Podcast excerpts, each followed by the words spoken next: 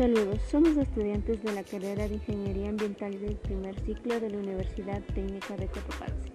Los temas a tratar el día de hoy son matrices, ecuaciones cuadráticas, ecuaciones exponenciales, ecuaciones logarítmicas y nuestro objetivo es comprender el concepto didáctico para las personas para que las personas puedan tener un rendimiento académico de los estudios para mejorar su enseñanza.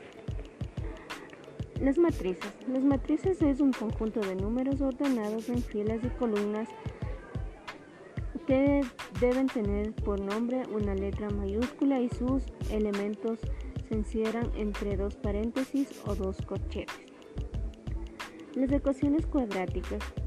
Una ecuación de segundo grado o cuadrática es una ecuación que tiene la expresión general, donde x es la variable a, b y c son las constantes.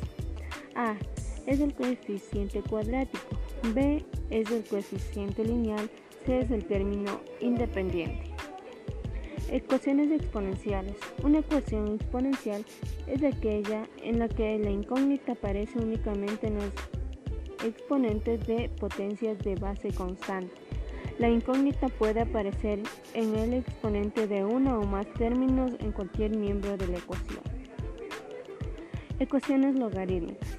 Una ecuación exponencial o logarítmica es aquella en la que la incógnita aparece únicamente en, en los exponentes de potencias de base constante. La incógnita puede aparecer en el exponente de una o más términos. Es decir, una constante está elevada a una función de la incógnita a despejar usualmente representada por x.